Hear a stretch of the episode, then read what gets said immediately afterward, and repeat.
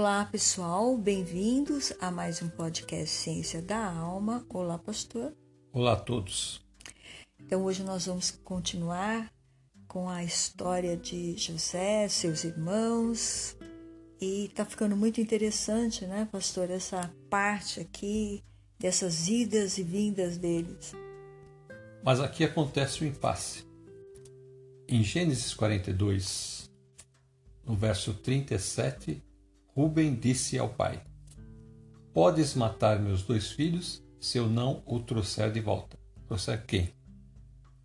Trouxer Benjamim. Deixa-o aos meus cuidados e eu o trarei. Mas o pai respondeu: Meu filho não descerá com vocês. Seu irmão está morto e ele é o único que resta. É, a gente já tinha comentado no episódio passado que essa foi uma forma desesperada é, dele de tentar chamar atenção para o pai para poder deixar Benjamin ir. Mas como o pai não confia nele, de jeito nenhum que entregar Benjamin para ele. Então nós entramos no capítulo 43, o verso 1 diz: A fome continuava rigorosa na terra.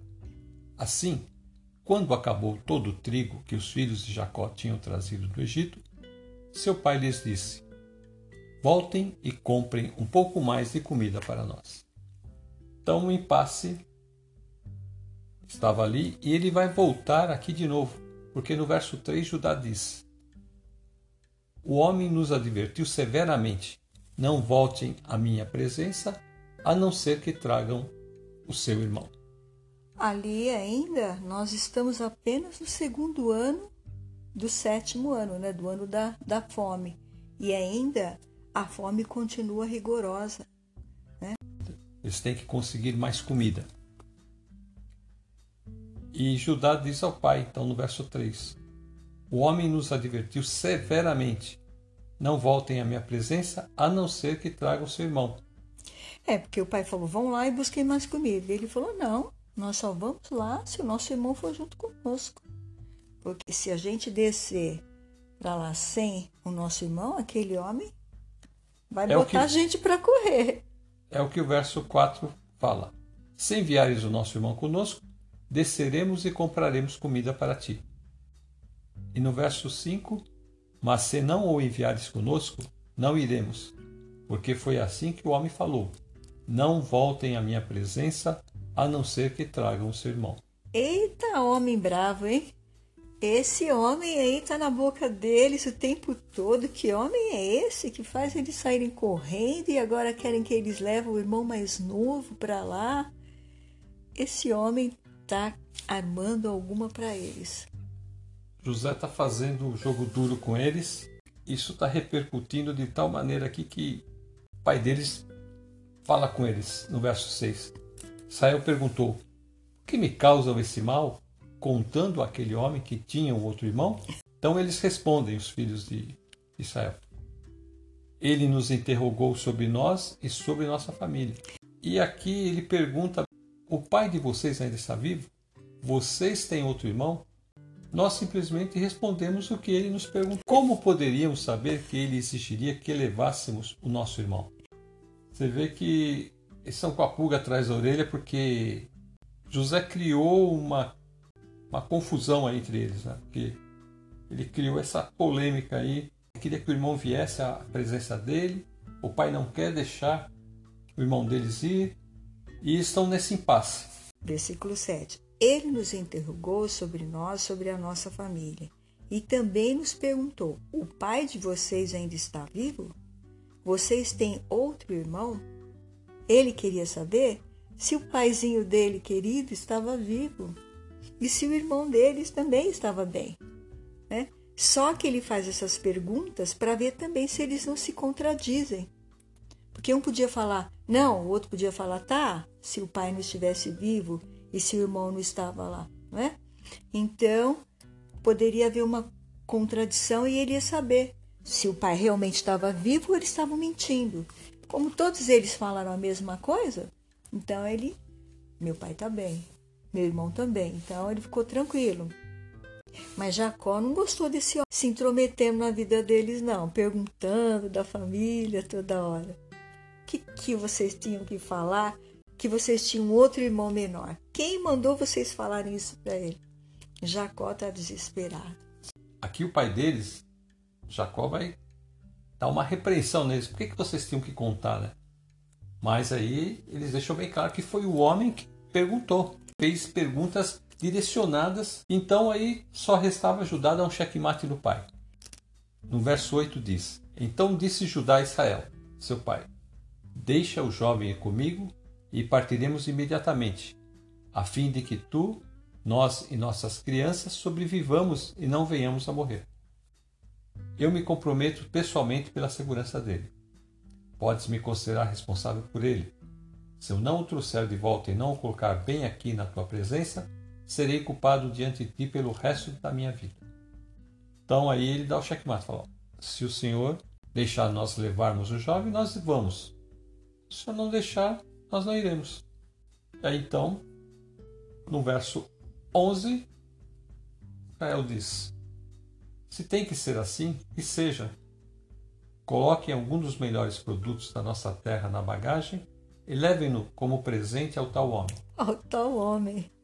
Esse homem que se intrometeu aqui na minha casa e está testando vocês para saber o que, que vocês andaram aprontando. Se vocês pegaram dinheiro, se vocês não estão contando mentira. Esse homem está criando muitos problemas para a família de, de, Israel, de Jacó.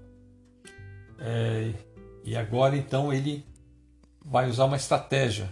Ele vai começar a falar para os filhos: ó, pegue um pouco de cada coisa que existe aqui, bálsamo, um pouco de mel, algumas especiarias de mirra, algumas nozes de pistache amêndoa.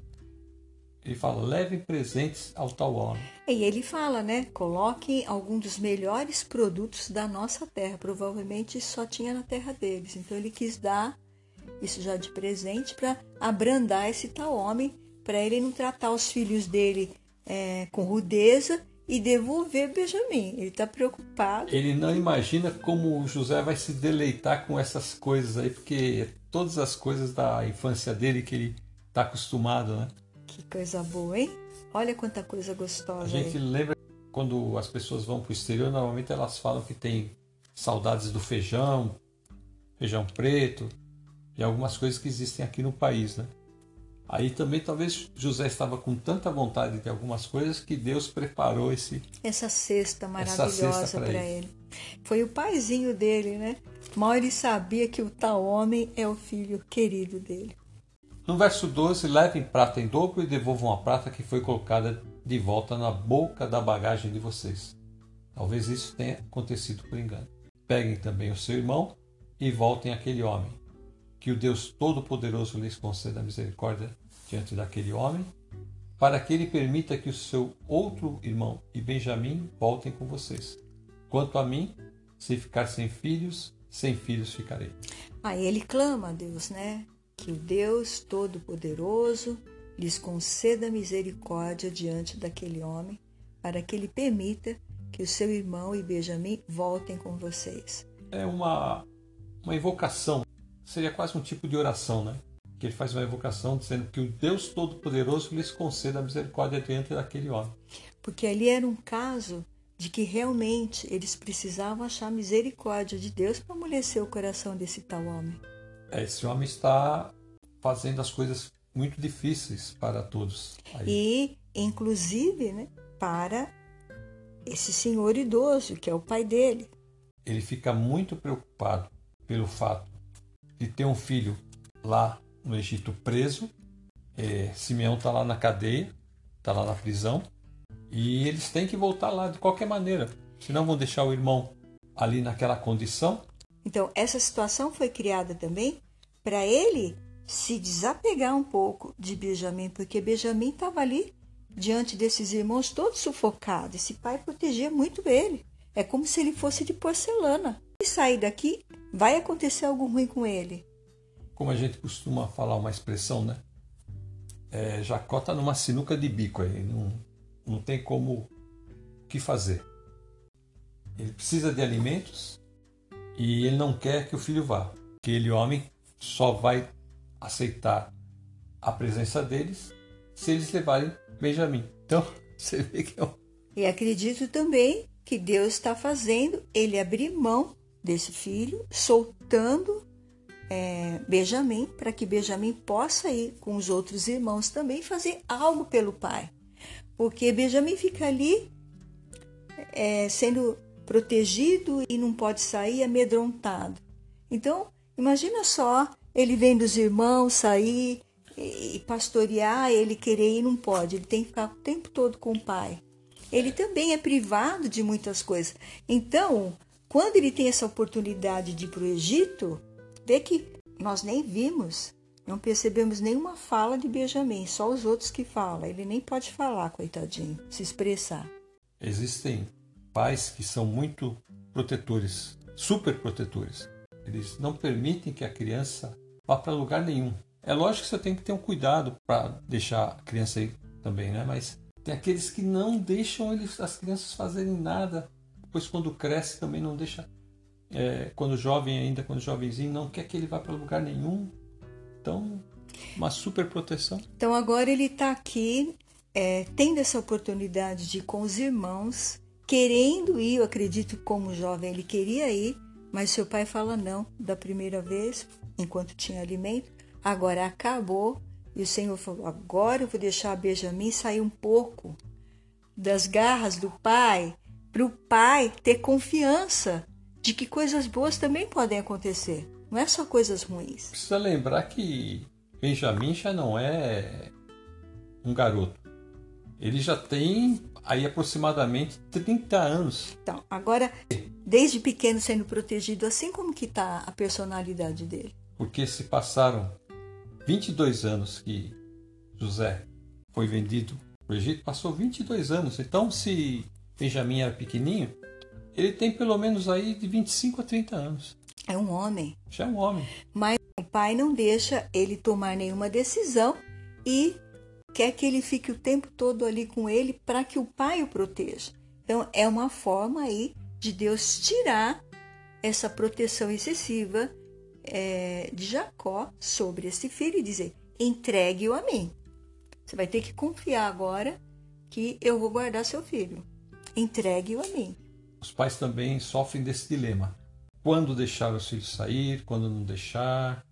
Então, isso aí, com muita oração, é que a gente vai vencendo essas coisas.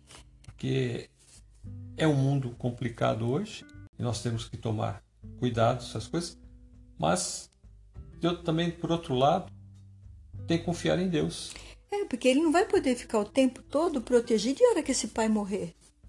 Então os irmãos vão ter que ficar protegendo ele. Ele precisa sair, ele precisa formar a família dele, ele precisa cuidar, né? E aí então agora uma oportunidade para ele ir até o Egito.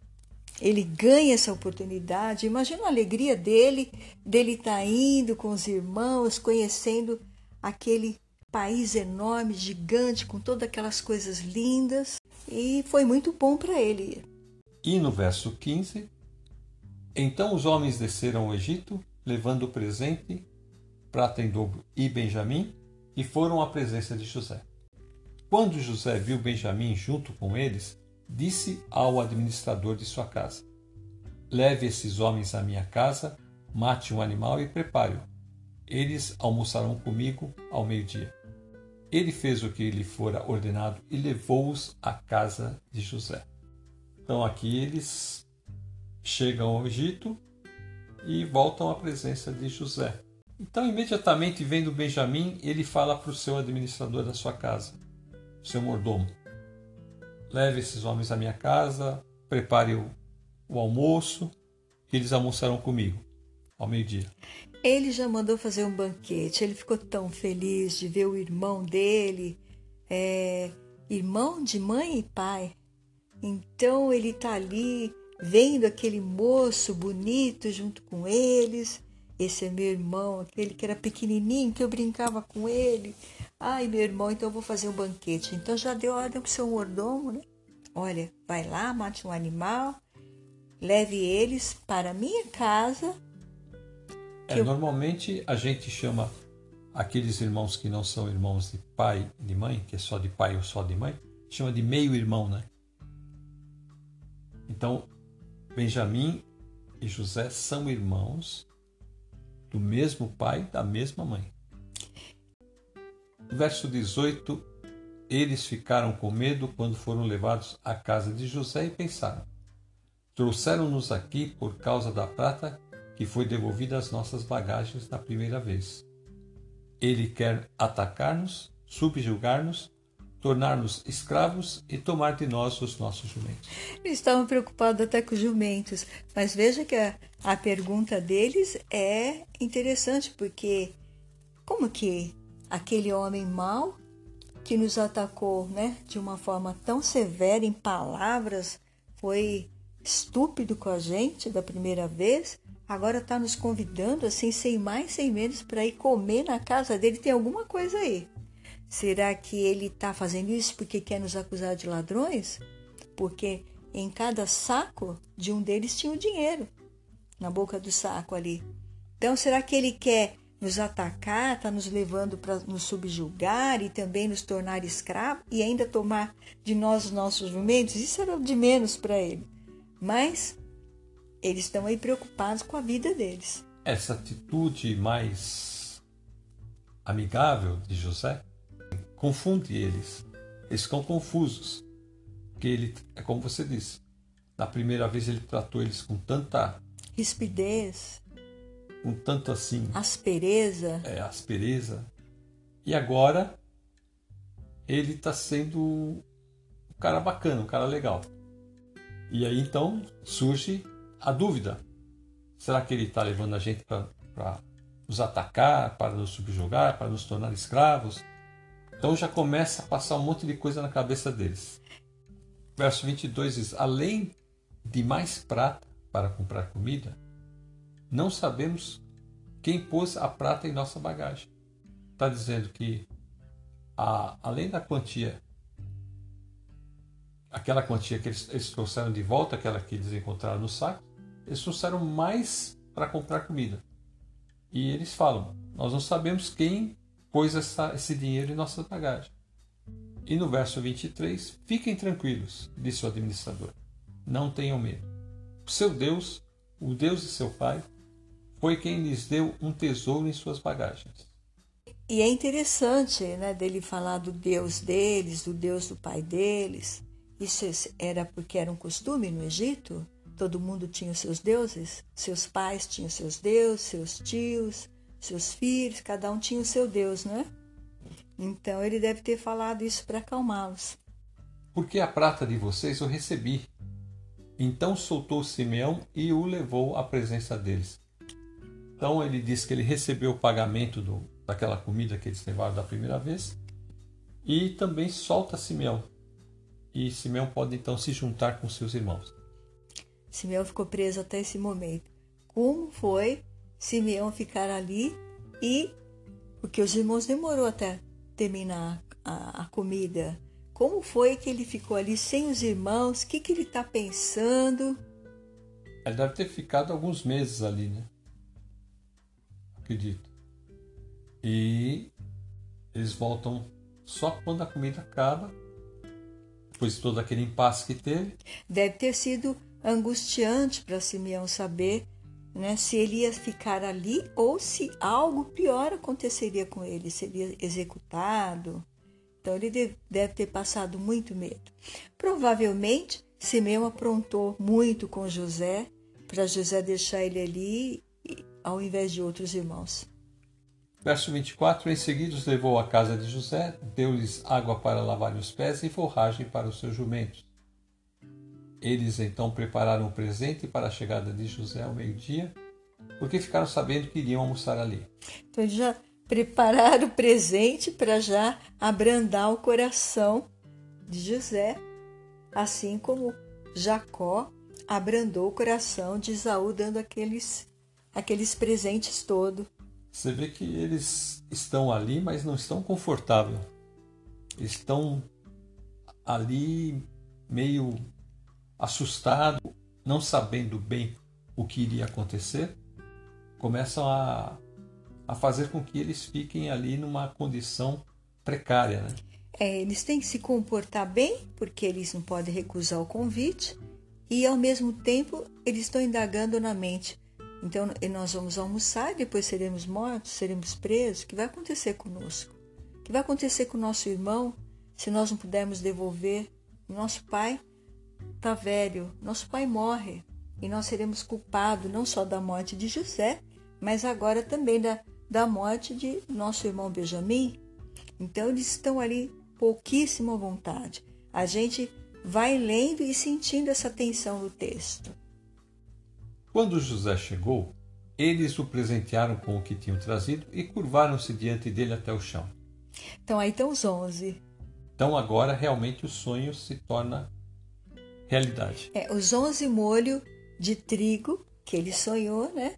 Estão se curvando diante dele ali até o chão. Olha que lindo. Então, Senhor, antes era só dez, porque não tinha Benjamim. Agora estão os onze ali exatamente como ele viu no sonho, como Deus mostrou no sonho dele. No verso 27, então, lhes perguntou como passavam e disse em seguida: Como vai o pai de vocês, o homem idoso de quem me falaram? Ainda está vivo? Aí, novamente, ele quer saber sobre seu pai, mas ele está fazendo a mesma pergunta para eles para ver se eles vão responder a mesma coisa. Parece que a ansiedade de ver o pai está crescendo ali. Ele quer saber como está o paizinho dele, como ele ama esse pai, ele não vê a hora de abraçar esse pai. E então ele ele fala, meu pai já é já deu uma certa idade, né? Então ele está preocupado se ele vai poder se reencontrar com o pai. Né? Então ele pergunta se ele vai poder viajar à distância, porque José já está pensando em trazê-lo, né, para ir. Eles responderam: teu servo, nosso pai, ainda vive e passa bem. E se curvaram para prestar-lhe honra. De novo. Olhando ao redor e vendo seu irmão Benjamim, filho de sua mãe, José perguntou: É este o irmão caçula de quem me falaram? E acrescentou: Deus lhe conceda graça, meu filho. É, Deus lhe conceda favor, né? Porque ali, na hora que ele vê o irmão dele, a sensação de estar perto desse irmão é como se ele estivesse perto da sua mãe, perto do seu pai. Foi uma emoção tão forte ver aquela carga em cima de José e ele chora. Ele tem que sair correndo ali e ele vai para o seu quarto e chora. Verso 30. Profundamente emocionado por causa de seu irmão, José apressou-se em sair à procura de um lugar para chorar e, entrando em seu quarto, chorou. Depois de lavar o rosto, saiu e, controlando-se, disse: Sirvam a comida. Serviram a ele em separado dos seus irmãos e também dos egípcios que comiam com ele, porque os egípcios não podiam comer com os hebreus, pois isso era sacrilégio para eles. Então estavam em mesa separada. Os irmãos estavam todos de frente para ele, né? E ele estava na mesa aqui com seus, não sei se eram funcionários que estavam ali comendo com eles, Amigos, talvez. É, egípcios, e eles não podiam se misturar. Essa questão do, do sacrilégio. Os egípcios, eles tinham alguns animais que os hebreus comiam. E para eles eram. E eram para eles eram animais sagrados. Abominação, não é? Então eles não podiam sentar-se à mesa para comer porque se porventura os hebreus comessem alguma coisa que era sagrada para eles, então seria um sacrilégio. É, eles tinham que cumprir, de acordo com uma nota bíblica, eles tinham que cumprir certas regras de pureza ritual na comida, é, tais como não se misturavam com os israelitas chamados hebreus. Então, eles tinham essa questão também. É. Uma questão cultural, né? Exatamente. No verso 33, seus irmãos foram colocados à mesa perante ele por ordem de idade, do mais velho ao mais moço, e olhavam perplexos uns para os outros. O que, que esse homem quer de nós? Mas eles olhavam perplexos um para os outros. Eles estavam desconfiados de alguma coisa, porque era muita bondade, de repente, um banquete com muita comida, o que, que eles querem de nós? O que, que vai acontecer conosco? Então lhe serviram da comida da mesa de José, e a porção de Benjamim era cinco vezes maior que a dos outros. E eles festejaram e beberam à vontade. Beberam para relaxar um pouco? É, tinha muito vinho ali, né? Eles beberam e tem um texto aí que eu li que eles beberam até se embriagar. Mas não é, se sei. eles beberam à vontade, eles devem ter bebido muito. É, eles beberam bastante, né? Então eles estavam bem cansados da viagem, com toda aquela comida, eles não resistiram. E é impressionante, né? Porque José agiu dessa forma. Por que, que José queria sentar com eles ali? Acredito que não era normal, não era comum ele fazer isso com todo mundo. Então eles ficaram é, meio ressabiados aí. E com a pulga atrás da orelha, como diz o outro. Exatamente. Porque esse homem nos trata tão rispidamente num momento, em outro momento ele nos convida à sua casa para almoçar com ele. Estava agradando os irmãos, sabia do gosto deles. Ele procurou investigar isso, porque já comiam na casa dele, mas é muito interessante a situação. Aqui acontece de novo a questão da predileção. A porção de Benjamim é cinco vezes maior. Será que eles desconfiaram que ele estava dando mais comida para Benjamim? É claro que é muito visível quando uma porção na mesa é maior, você Não. já percebe. Mas será que eles desconfiaram dessa predileção por, por Benjamim? Ou por que, que eles estavam.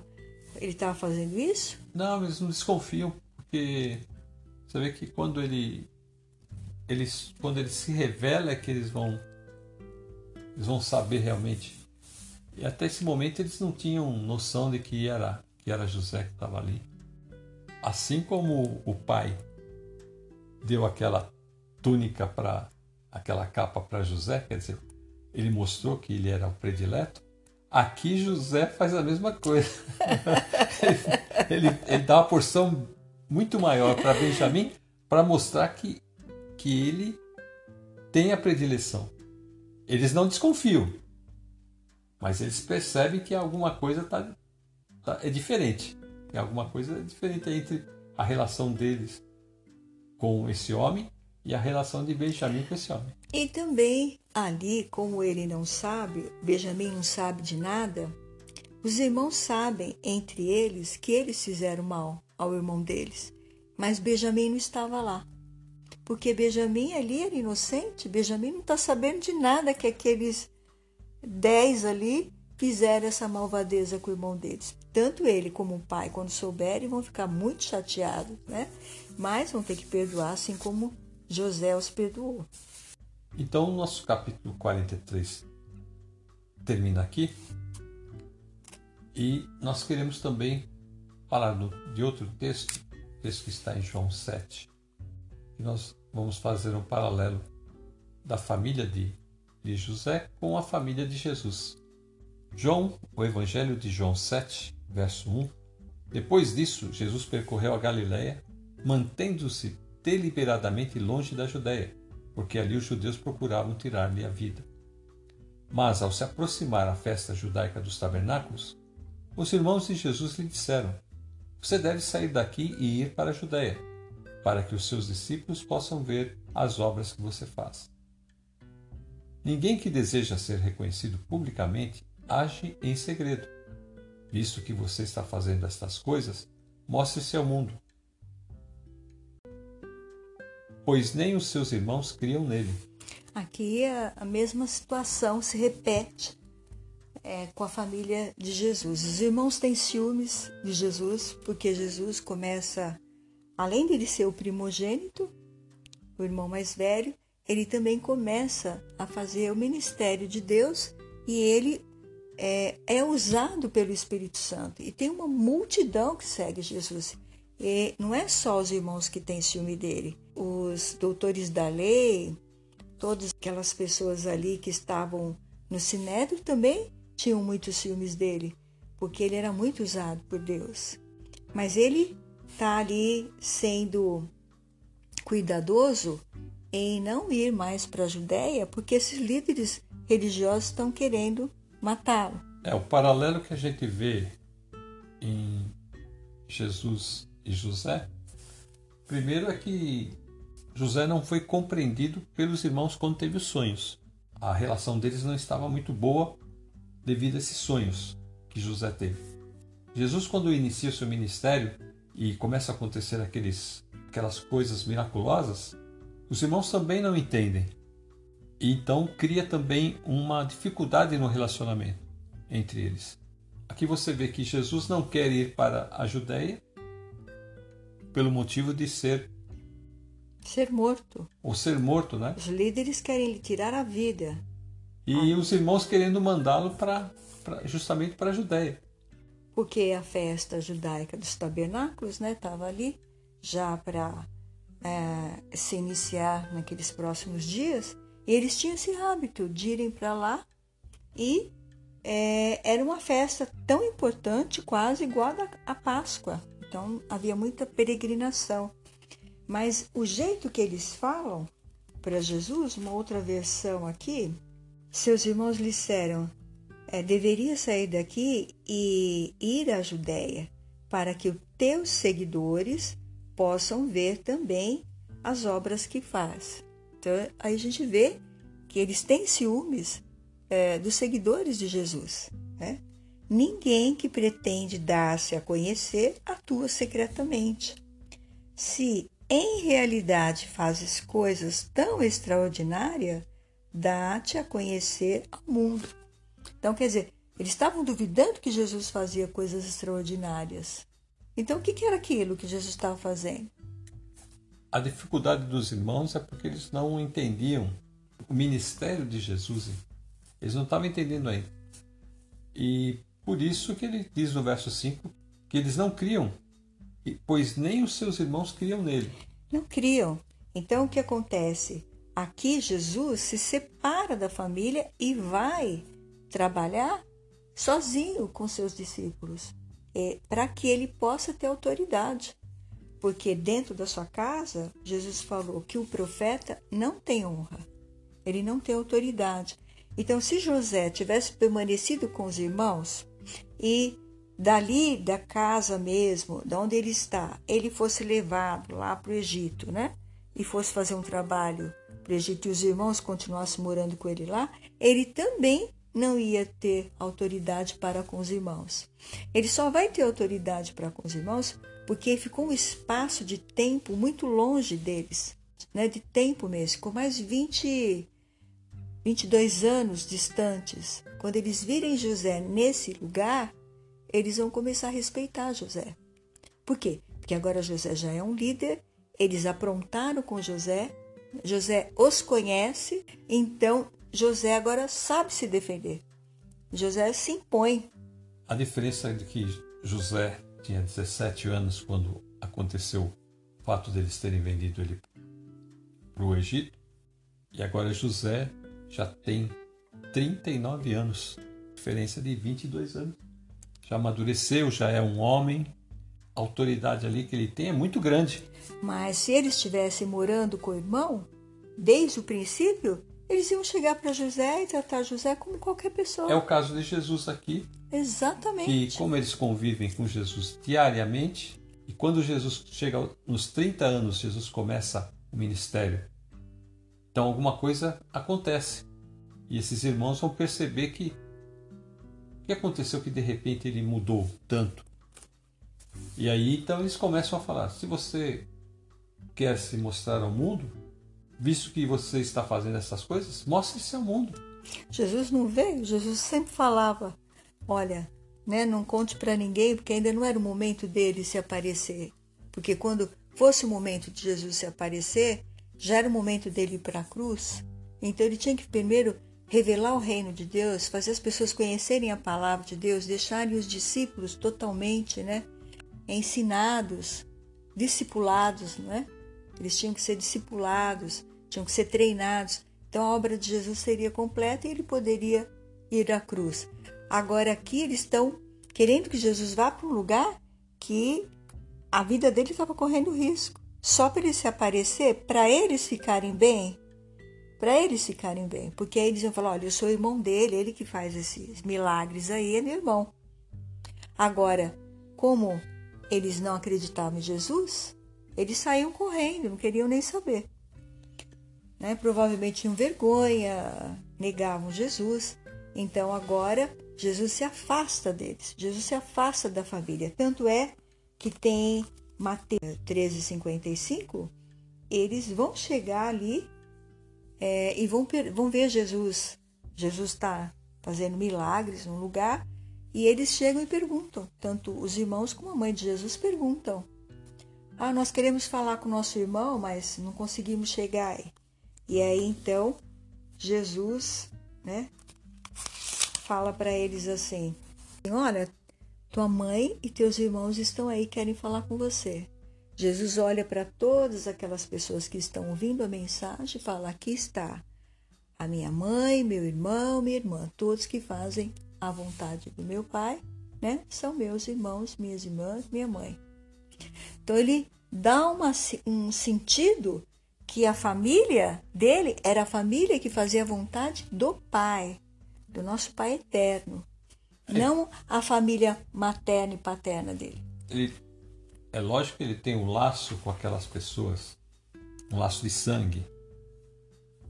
Assim, ele tem um parentesco. A posição que ele está ali agora é uma outra posição. Não é a posição de filho, não é a posição de irmão. A posição que ele está ali é a posição de filho de Deus que está fazendo seu ministério. É uma outra posição. Então, é, o que acontece é assim, ele não deveria dar tanta atenção assim para a família agora, porque agora a prioridade dele é o Pai Celeste. Ele fala para os irmãos, esse mesmo texto, que o, que o reino de Deus era chegado para eles, que eles deviam se arrepender enquanto era tempo, aí em João 7. Que a hora deles era chegada. Então, que eles deviam, eles sim, se arrepender. Não é? Então, o Senhor também queria que os irmãos se convertessem. Eles vão se converter depois, porque nós temos cartas aqui na Bíblia que são escritas pelos irmãos de Jesus. Mas aqui nesse momento eles não estão ainda convertidos, então Jesus se afasta mesmo para que ele possa ser respeitado e ter autoridade. Então ele vai para longe da sua família. E, e ele mostra que aquele que não deixa pai, mãe, irmão, não é? filhos, filhos, por amor dele, não é digno dele. Não é assim? O que, que ele está ensinando para nós? Está ensinando que a prioridade é Deus. E aqui não foi o que Deus fez com Jacó? Não significa que você vai deixar de amar os seus pais, seus irmãos. Não significa isso. Significa que a prioridade é o Pai Celeste. Não foi a mesma coisa que Deus fez com Jacó? Jacó teve a abrir mão de todos os filhos dele, mandar todos lá para o Egito para buscar comida, porque ele queria segurar um, mas o Senhor está falando: não, você tem que me entregar esse também. Então, o reino de Deus é a nossa prioridade. E aqui, a prioridade para eles era Deus mostrar José para eles, se revelar e mostrar que Deus estava no comando de todas as coisas que não era porque ele estava segurando o filho dele que o filho dele estava protegido. Quem protege é o Senhor, quem guarda é o Senhor. Assim como Deus guardou José, Deus ia guardar também Benjamim e todos os outros. Então, o que o Senhor está nos ensinando nessa lição é o seguinte: que vem, vem dificuldades na nossa vida, que vem tribulações, que vem lutas, nós passamos, mas nós não temos o controle da situação. Por mais que a gente tenta guardar ali as coisas, proteger todo mundo, nós não temos o controle da situação. Quem tem o controle é Deus. Então, nós temos que viver dependentes dele. E foi o que Jesus ensinou. Minha mãe, meu irmão, minha irmã são esses que fazem a vontade do meu Pai. Então, se nós estivermos fazendo a vontade de Deus, nós estamos agradando a Deus e não vamos agradar nossos irmãos. Nós não vamos agradar nossa família porque nem sempre a nossa família vai servir a Deus. É, a situação do cristão com a sua família, muitas vezes a, é, cria uma dificuldade, porque tem certas situações em que você não pode aceitar certas coisas. Então, cria uma, uma divisão. Mas é o que Jesus diz: você não tiver coragem para assumir a sua fé em Jesus, Deus não vai te reconhecer. Jesus fala no versículo 6 aí do capítulo 7. Então Jesus lhes disse: Para mim ainda não chegou o tempo certo, o tempo de se revelar. Ele não podia se revelar ainda, não era o momento certo dele se revelar. Mas para vocês, qualquer tempo é certo. Então ele estava falando para eles que eles tinham que se arrepender. É? O mundo não pode odiá-los, mas a mim odeia, porque dou testemunho do que ele faz é mal. Quem faz? As pessoas que estão no mundo, né? As trevas não se dão com a luz. Então Jesus é a luz do mundo, então é lógico que as pessoas iam odiá-lo, essas pessoas, porque elas queriam continuar fazendo o que elas sempre fizeram. E Jesus revelava o pecado delas. Então, elas iam odiar Jesus, principalmente esses líderes que estavam acomodados na sua religião, onde eles tinham muito ganho com isso, não é? E o povo ficava numa situação difícil, carregando um fardo pesado da lei, que não era aquilo que Deus estava mostrando, né? Então, ele fala assim: "Mas a mim odeia porque dou testemunho de que o que ele faz é mal". E os irmãos de José odiavam José exatamente porque José fazia as coisas corretas. E o pai amava José porque José era muito fácil de lidar com ele. José tinha vontade de aprender, José tinha interesse, José queria ouvir, Jesus, José queria servir. José era uma pessoa proativa desde criança. Então é muito fácil um pai lidar com esse filho. E nós vimos aí que os filhos estavam de braços cruzados, tendo fome, e Jacó dá uma bronca. Como é? Vocês estão aí de braços cruzados? Vão buscar comida.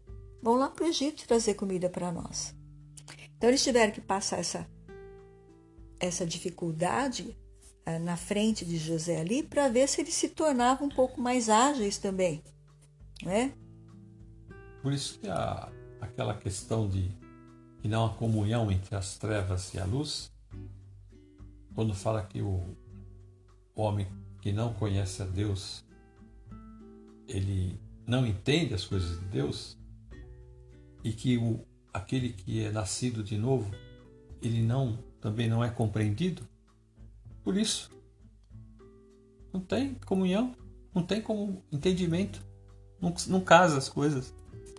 Porque você não consegue ficar né, num lugar onde as pessoas ainda não têm a mesma fé que você e porque elas vão, até o palavreado delas é diferente do nosso, então elas não conseguem falar sem soltar milhões de palavrões. Hoje o palavrão é normal, não é? Mas isso nos entristece como servos de Deus, entristece o Espírito de Deus que habita em nós. Então, nós nos distanciamos, porque nós estamos em comunhão com a palavra de Deus e ela nos alimenta, ela nos alegra, ela nos fortalece, ela nos, nos é, eleva a estar sempre com Deus. Então é difícil essa, essa convivência, né? Você vai manter os seus valores valores da família. Hoje, como os valores da família estão sendo atacados? Para manter esses valores, manter a nossa fé, muitas vezes nós temos que. Vai haver discórdia, vai haver ruptura. Mas a gente tem que continuar firme, né? Porque nós não podemos aceitar as trevas. Nós saímos de lá o Senhor nos tirou de lá, então agora nós temos que manter-nos na presença do Senhor para continuar na luz. Porque se a gente volta para lá, nós caímos e o Senhor já não pode fazer nada por nós. Porque nós escolhemos voltar de novo nas trevas depois de ter sido lavados, limpos pelo sangue de Jesus. Então, nós temos que tomar esse cuidado. Então, agora, os irmãos de José vão ser chamados, vão ser convocados por Deus para ter uma vida diferente. Deus está fazendo isso, está dando uma nova oportunidade para eles. Aqui também os irmãos de Jesus vão ser convocados a ter uma vida diferente se eles quiserem ser chamados irmãos de Jesus. E a gente tem que ver também que questão, por exemplo, de vocês estão no mundo, mas não são do mundo, como Jesus fala. que nós temos que permanecer no mundo porque nós temos que ser a luz e o sal da terra. É, a luz para poder pregar o evangelho para as pessoas, para elas poderem entender a, a vontade de Deus, que a vontade de Deus é Jesus. E o sal, que é a conservação. Essa terra só está ainda sendo conservada um pouco, não está não tá sendo uma destruição total como Sodoma e Gomorra, porque existem os, aqueles que buscam a Deus, aqueles servos de Deus. Porque se não fosse isso, as coisas estariam se deteriorando de tal forma que não haveria condição de, de viver nessa terra. Por isso, nós somos convocados a orar e a buscar a presença de Deus, a buscar a orientação do Espírito Santo para orar por nós e pelas pessoas da nossa família, da nossa rua, da nossa nação e das nações da terra, para que a gente possa ficar em paz até o momento do Senhor nos levar ou da vinda dele, que, é que nós estamos aguardando. Como nós dissemos em, outras, em outros textos, em outros estudos, tudo está combinando para o juízo final. Então, as pessoas estão falando: olha, vai melhorar. Nós não temos visto melhorar, sempre piora. Cada ano que vem piora é mais e mais lutas, mais e mais conta. Agora problema com gás, problema com não sei o quê. É só aumentando, é uma bola de neve, mas que nunca termina. Não é? Então, há um anseio do homem, a busca de Deus para que Deus resolva esse caos. E Deus só pode resolver o caos quando o homem permite que a luz de Jesus entre no seu coração. Não tem como Deus terminar o caos da vida humana se ele não receber o dom gratuito de Deus, que é a salvação, Jesus como Senhor da sua vida e o perdão dos pecados. Então, aí sim, desse ponto em diante, então o que a gente percebe aqui é o seguinte, que a família de José não respeita ele já quando ele estava lá com seu pai. Se eles tivessem convivendo junto com José e José agora fosse um governador, eles também não respeitariam José. Ainda ficariam dez contra José. Né? E é necessário então que ele se separe desses irmãos. Os irmãos vão sentir esse peso que fizeram para ele.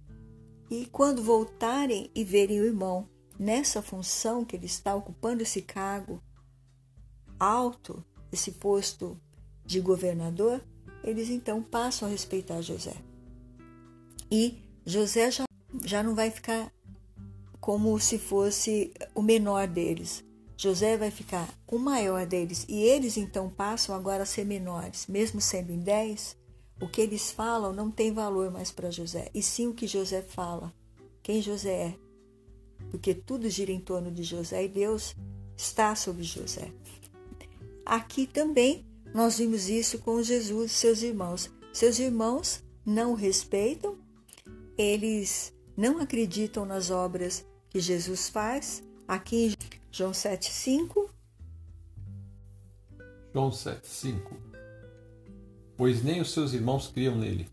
Ali, no texto mais acima, nesse mesmo texto, eles estão falando né, para Jesus e para a Judéia, para se revelar ali os milagres que ele está fazendo, já que verdadeiramente ele faz aquilo mesmo, então ele pode se expor publicamente, sendo que ainda não era chegado o tempo de Deus para que Jesus se revelasse ao mundo. Tem um tempo certo. Eles queriam que ele fosse para a Judéia e ele estava evitando ir para a Judéia. Você vê que tá... as coisas estão todas ali meio descontroladas. Então, seus irmãos não dão muita importância a Jesus porque cresceram com ele, convivem com ele. Então, agora Jesus vai romper com esses irmãos. Jesus vai passar a andar com os discípulos e vai morar no outro lugar, longe dos irmãos, vai passar ficar mais ali na casa de Pedro e ele então vai ter autoridade, porque ele perto dos irmãos não tem autoridade, os irmãos não respeitam. Veja aqui, então, também em Marcos, no capítulo 3, versículo 20. Marcos 3, 20. Então Jesus entrou numa casa e novamente reuniu-se ali uma multidão, de modo que ele e seus discípulos não conseguiam nem comer. De tanta gente e tanto trabalho que Jesus tinha para fazer, né? curar as pessoas, enfermos, muita gente que vinha atrás de Jesus por cura, que nem ele nem os discípulos tinham tempo de comer. No verso 21, quando seus familiares ouviram falar disso, saíram para apoderar-se dele, pois diziam: Ele está fora de si. Eles queriam tomar Jesus à força e levar Jesus para casa. Olha. Queriam fazer uma intervenção. Queriam fazer com que Jesus deixasse tudo e fosse com eles. Eles achavam que Jesus estava doido. Está fora de si, está fora da consciência. Então, ele não está normal, está doido. E aí, então, quando eles mandam chamar Jesus, no versículo 31 do mesmo capítulo, pastor. Marcos 3, 31. Então chegaram a mãe e os irmãos de Jesus. Ficando do lado de fora, mandaram alguém chamá-lo. Porque tem a multidão, eles não conseguem entrar. Então já não deu para fazer intervenção. Havia muita gente assentada ao seu redor. E lhe disseram: Tua mãe e teus irmãos estão lá fora e te procuram. E Jesus disse: Quem é minha mãe e quem são meus irmãos? perguntou ele. Então olhou para os que estavam assentados ao seu redor e disse: Aqui estão minha mãe e meus irmãos. Quem faz a vontade de Deus, este é meu irmão, minha irmã e minha mãe. Então Jesus estava mostrando para eles que o profeta na sua casa não tem honra. O Senhor já estava falando isso em outros lugares, ali mesmo, é, em João 7, Jesus fala isso. E aqui ele está mostrando para eles que a família dele, irmãos e mãe, são aqueles que estão ali com ele se alimentando. Se os irmãos quisessem fazer parte desse banquete, eles teriam aprendido muito com Jesus, não é, pastor? É a distância que existe aí entre eles fazerem o que eles querem e o que Jesus quer. Há um conflito. Jesus está fazendo a vontade do Pai. E eles querem que Jesus faça a vontade deles. É porque eles não querem se sentir envergonhado né, de ter um irmão que está fazendo tudo isso que faz. Então, eles vão se sentir muito constrangidos. Ah, aquele homem que está fazendo milagres é seu irmão? Então, eles se sentiam muito constrangidos, muito envergonhados de Jesus. Então, não queriam é, aparecer com Jesus. E Jesus então sai de perto deles para que Jesus possa fazer a obra, porque o tempo todo eles iam ficar confrontando Jesus. Por que, que você está falando de Deus? Por que, que você escolheu isso? Por que, que você não fica aqui, vai na nossa sinagoga, ensina o que os nossos líderes ensinam? Isso era o correto. Eles achavam que Jesus tinha que fazer isso. Mas Jesus não veio para fazer isso. Jesus veio para fazer a vontade do Pai, ensinar como que as pessoas deveriam adorar o Pai, ler a sua palavra, entender a sua palavra, praticar a sua palavra. O fato deles não entenderem ainda o ministério de Jesus é que está causando esse, esse, distanciamento. E é necessário que ele, que ele mantenha essa distância da família agora porque o ministério dele vai lhe tomando muito tempo, vai tomando praticamente todo o tempo que ele tem.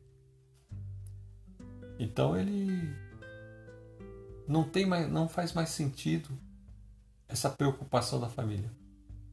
Porque agora ele está no desenvolvimento do seu ministério, isso só tende a crescer e ele vai ter tendo cada vez mais seu tempo tomado por aqueles que estão enfermos, por aqueles que estão endemoniados. Então o trabalho de Jesus está sendo desenvolvido ali, ele não tem tempo para mais nada. E nesse momento, é, Jesus está dando oportunidade também para os irmãos conhecerem o reino de Deus. Mas como há essa proximidade deles, da emoção e da carne, do mesmo sangue, então eles não aceitam o que Jesus fala. Num outro momento, quando eles se arrependerem, eles vão aceitar e vão seguir as palavras de Jesus. Nesse momento, a proximidade não deixa, a proximidade sanguínea não deixa. O que a gente chama de familiaridade. Estão assim, quando uma pessoa está muito familiarizada com a outra, ela não não vê autoridade, né? Não vê, não tem autoridade. Então a mesma coisa José. José nunca teve autoridade diante dos seus irmãos, porque seus irmãos já olhavam para ele com desprezo, mesmo se ele fosse agora este mesmo homem que ele está com 39 anos morando lá com seus irmãos, ele ia ser o rejeitado desses dez. Da mesma forma, não ia ter mudado nada. Então, quando Deus os separou, Deus agora criou uma certa barreira entre ele e os irmãos, quebrou esse complô né, que eles faziam entre os dez, e agora isso que eles fazem não afeta mais José. O que afeta eles agora é o inverso. Eles sentem incomodados com a presença de José, porque José está acima deles, uma posição muito superior, e eles têm que acatar. E José tem força e poder para usar a força dele e fazer com que eles acatem. Embora ele não use isso, ele não vai usar isso. Então, os irmãos agora, depois de 22 anos, vão respeitar José, porque não tem mais essa proximidade, perdeu, eles não conhecem mais José. José que eles conheceram um menino, rapaz, né? Agora esse homem eles não conhecem, então eles têm medo. E esse homem agora ele é poderoso. É poderoso e tem esse conhecimento que eles não têm. Quer dizer, ele passou para um outro nível o conhecimento que José tem agora, os contatos que José tem ali, que ele é o a pessoa ali, é o segundo do, do reino. Então é lógico que ele cresceu muito pessoalmente, todos os sentidos. Então os irmãos agora vão ficar mais pianinho com ele, porque. Porque os irmãos não cresceram, continuam aquelas pessoas. É, eles continuam aquelas mesmas pessoas lá, aqueles homens que só, só têm o que para fazer. Pastores de ovelhas. Pastorear as ovelhas. Eles não têm conhecimento de mais nada. Não se interessaram em aprender nada, nunca tiveram vontade de aprender nada. E para José se abriu um universo Pensou, maior. Né? José sempre se, eh, se, interessou em aprender, e, e se, se colocar à disposição do pai também para receber os ensinos do pai. Então ele tinha muita curiosidade e ele se tornou uma pessoa muito inteligente. Esses não, eles só ficaram no mundinho deles, fazendo o que eles queriam, criando problema para o pai e não investiram em si para crescer. Então agora eles têm o quê? Nada. É só velhice, não é? Estão envelhecendo e não tem nada. José está cada vez mais interessante, tem influência, tem pessoas importantes que vêm buscar a ajuda dele, orientação dele. Então José está sempre rodeado de coisas boas. Rubem agora tem mais de 50 anos. Então você vê que José é o mais jovem deles, mas agora ele pessoalmente ele é muito mais desenvolvido assim, ele tem muito mais conhecimentos, muito mais sabe muito mais coisas que eles não sabem. E, e José também vai usar todos os recursos que ele tem para ajudar Benjamim. Benjamim também vai ser muito beneficiado. Aqui o texto não conta, mas ele vai dar muitos recursos para Benjamim, porque Benjamim ainda é jovem, pode aprender. Se ele for curioso, como José, ele vai aprender muitas coisas. Vamos encerrar? Você ora? Amém. Deus e Pai do nosso Senhor Jesus Cristo, nós te louvamos, te agradecemos Amém, Senhor. por mais esse estudo. Amém. O Senhor esteja abençoando, Senhor, as nossas vidas, que nós possamos crescer na tua presença como pessoas. Nos perdoa, Senhor, nossos pecados. Que nos ajuda. nós possamos, Senhor, Tem misericórdia. Está de dando prioridade a Ti e ao Sim. Teu reino. Sim. E aqueles que estiverem ouvindo, Pai, também possam, Senhor, se achegar a Ti, Ser conhecer ao tocados. Senhor a cada vez mais, poderem ser também ser abençoados por Ti, Senhor. Que a maior riqueza que nós podemos ter nesta vida é conhecer a Ti, Senhor, e a Jesus Cristo, Teu Filho. Amém. Que nós possamos conhecer-te melhor a cada dia e possamos fazer a Tua vontade. É o que nós pedimos em nome de Jesus. Amém. Amém. Quero me despedir dizendo fica com Deus e até a próxima. Fiquem na paz Senhor Jesus e até a próxima.